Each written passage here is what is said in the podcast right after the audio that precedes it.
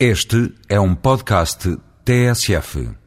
Álvaro Siza ganhou pela terceira vez o Prémio Cécil Arquitetura, o mais prestigiado galardão naquela época.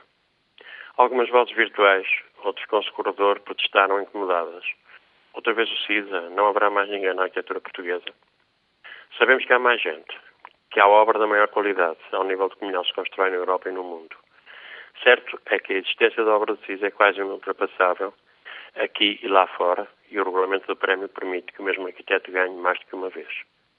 O prémio destina-se a uma obra e, por mais que custa muito, a dele era a melhor. No entanto, a alteração do regulamento do concurso parece ser hoje uma hipótese de trabalho interessante.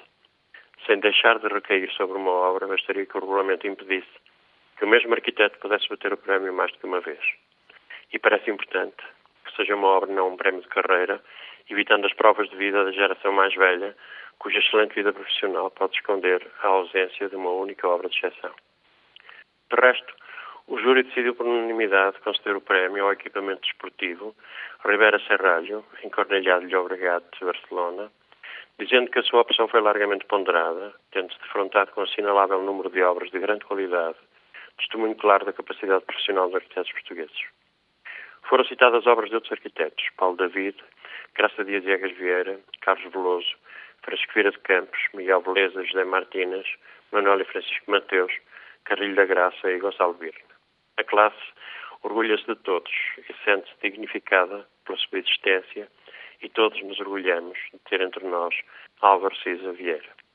Sem o recurso à facilidade da heteronomia, Álvaro Cisa tentará, ao longo da sua vida, conciliar prazer e realidade, particular e universal, numa multiplicidade de significados que se interceptam permanentemente da introversão mais extrema à metáfora quase monumental, ambas originando objetos solitários, em implantações que parecem só deles e do seu conteúdo depender, passando por todos os estados intermédios de relação generosa ou crítica com o envolvente, a essência da sua temática é sempre distinguir-se do contexto, validando-o.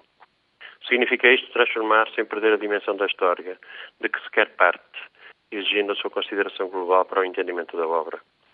A quem prefere os sentimentos vagos que não comportam definição, Cisa vai contrapor a secura da expressão e a nitidez do raciocínio e sentimentos perfeitamente definidos, de tal modo que é difícil a emoção neles.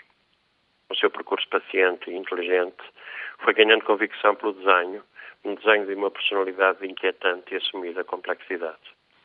Sua coragem tem muitas vezes o sabor da provocação, tem-na pago com amargura e solidão. A sua exigência tem dado ao seu rosto uma aparência de alhamento tranquilo.